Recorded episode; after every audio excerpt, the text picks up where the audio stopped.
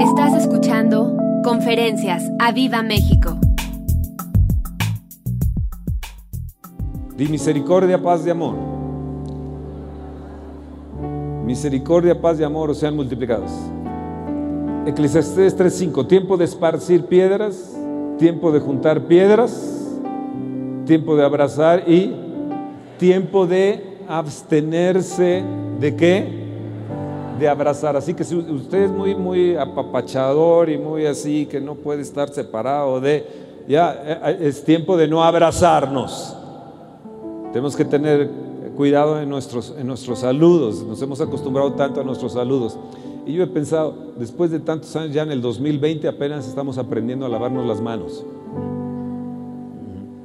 Qué increíble, ¿no? Lo que estamos, lo que estamos viviendo. Bueno, quiero seguir leyendo sobre esto, si ustedes me lo permiten, sobre Judas. Normalmente la gente no lee Judas porque creen que, que fue el que traicionó al Señor, pero no, este no, no, no era ese mismo Judas.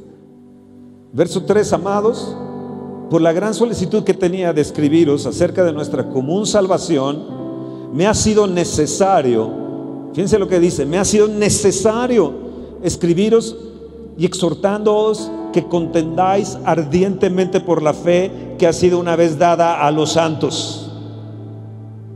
Porque algunos hombres han entrado encubiertamente, los que desde antes habían sido destinados para esta condenación, hombres impíos que convierten en libertinaje la gracia de nuestro Dios y niegan a Dios, el único soberano y a nuestro Señor Jesucristo.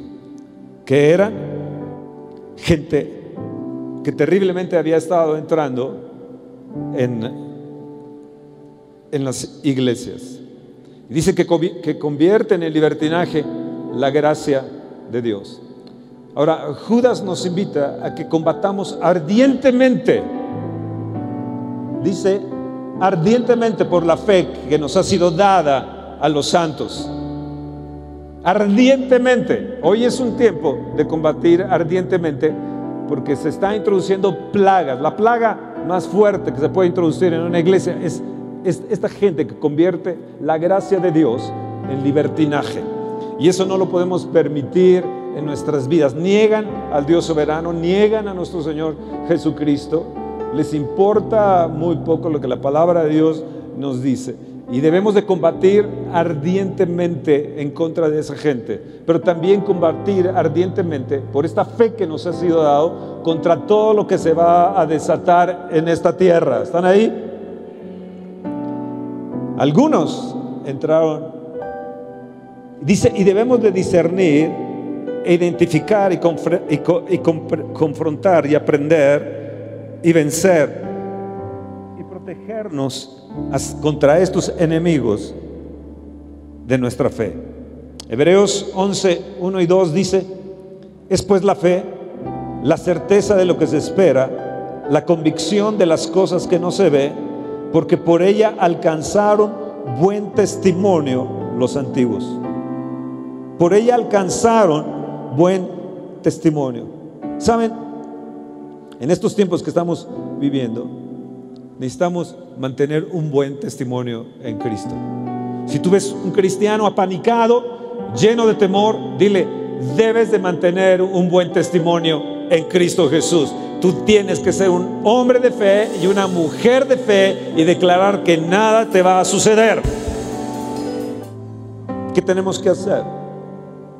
Renovar nuestra fe y defender nuestra fe.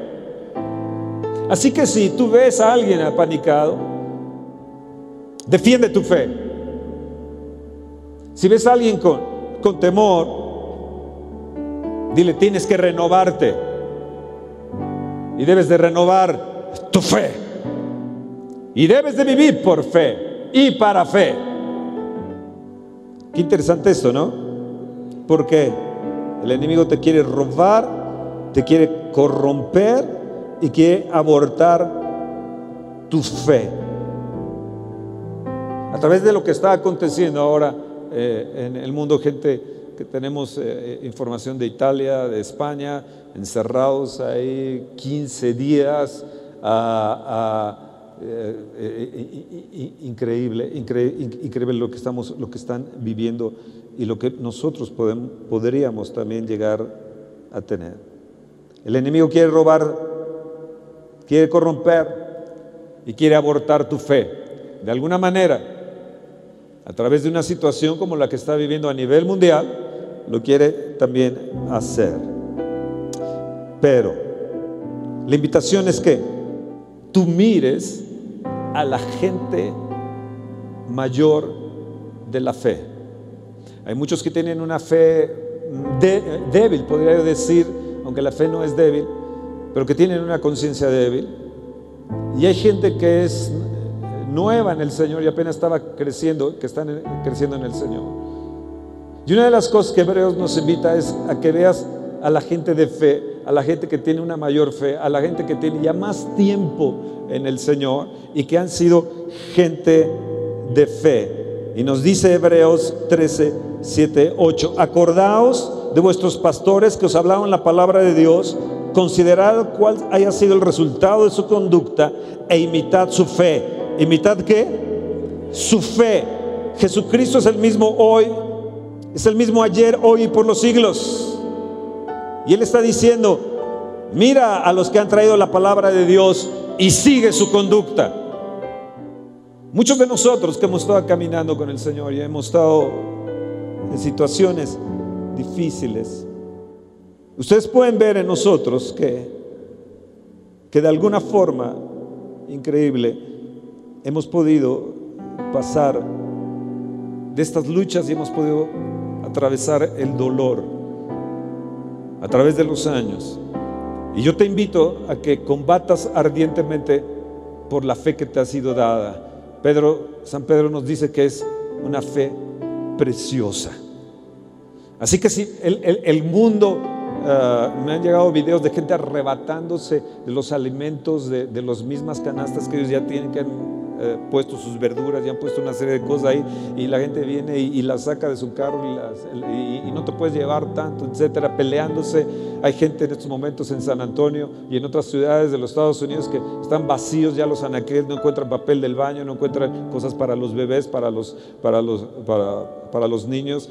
La gente de León, gente de Guanajuato y de otras partes nos dijeron y lo mismo está sucediendo. Hoy es el tiempo de demostrar a la gente nuestra fe. Hoy es el tiempo de mostrarles y decirles que, tenemos una fe maravillosa. Hoy es el tiempo de decirles que, que estamos viviendo tiempos extraordinarios y que viene un avivamiento.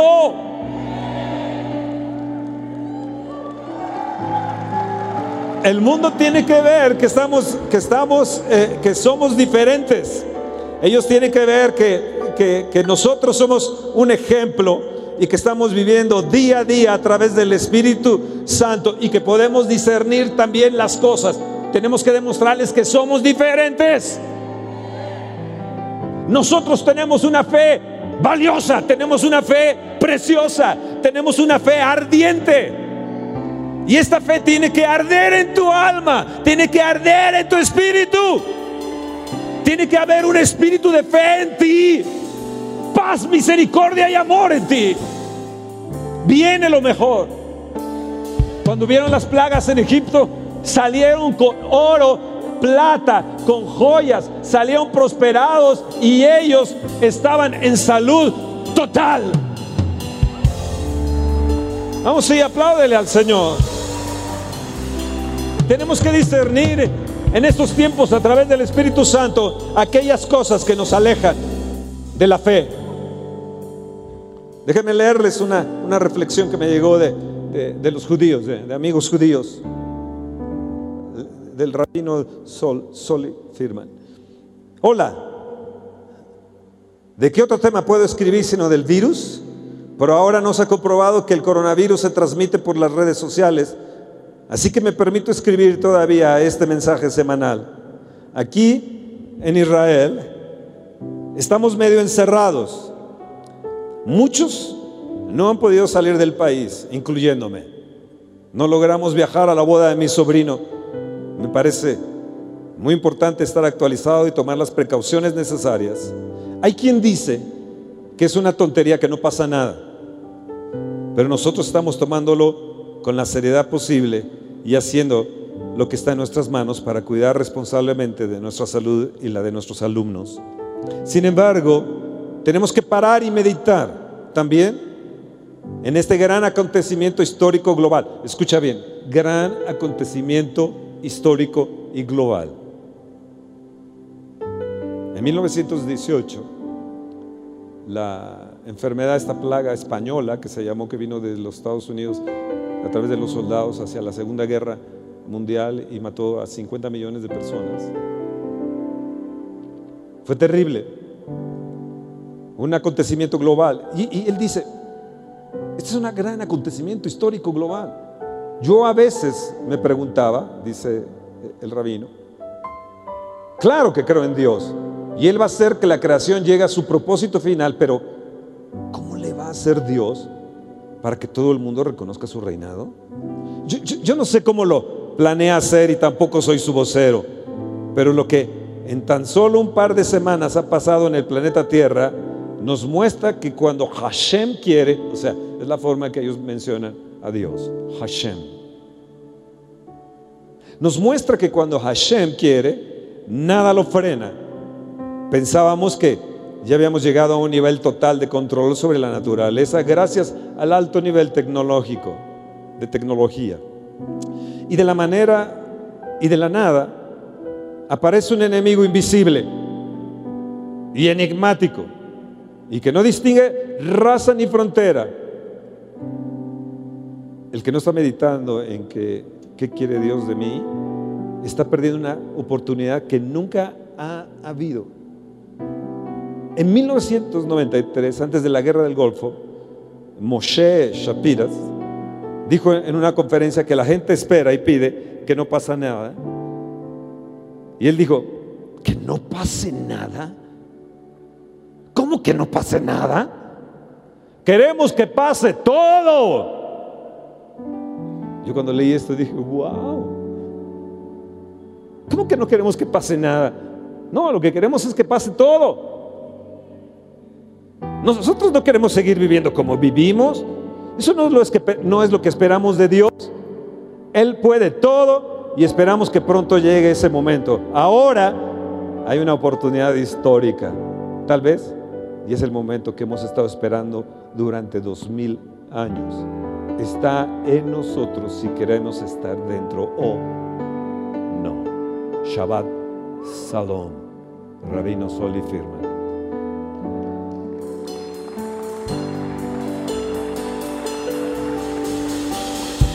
¿Están ahí? ¿Están escuchando lo que les estoy diciendo? Viene un gran tiempo. Viene un gran tiempo. Después de las plagas de Egipto, se movió la columna de fuego y la columna de nube. Después de las plagas de Egipto, ellos entraron a la tierra de promesa donde había leche y miel.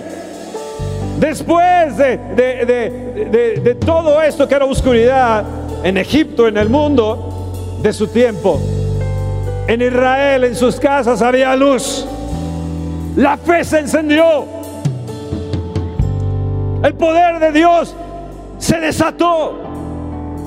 Y ellos tuvieron provisión, protección. Aún sus ropas no se envejecieron. Si no hay papel del baño, Dios puede reproducir también el papel del baño. Tienes que combatir ardientemente por tu fe. A mí me han dicho es que no, no, no ves lo que está pasando, hombre, nos va a ir muy bien. Les respondo, oye, es que esto, esto está en sino padrísimo, vienen tiempos de avivamiento, les respondo. Oye, pero es que, es que se van a desatar los milagros, se van a desatar las maravillas. van a ver que nosotros hay algo que, es, que es diferente. Y si tenemos que hacer cambios, los vamos, los vamos a hacer, porque también vamos a respetar nuestras autoridades. Vamos a ser también prudentes y sensatos, pero eso no quiere decir que perdamos nuestra fe. Tenemos que combatir ardientemente por nuestra fe. Uno de los grandes peligros que la iglesia corre es que entren gentes impíos que conviertan la gracia de Dios en, un libertinaje. La plaga la reprendemos en el nombre de Jesús. Y a esos impíos y pecadores también en el nombre, en el nombre de Jesús. Nosotros vamos a vivir en una gran victoria.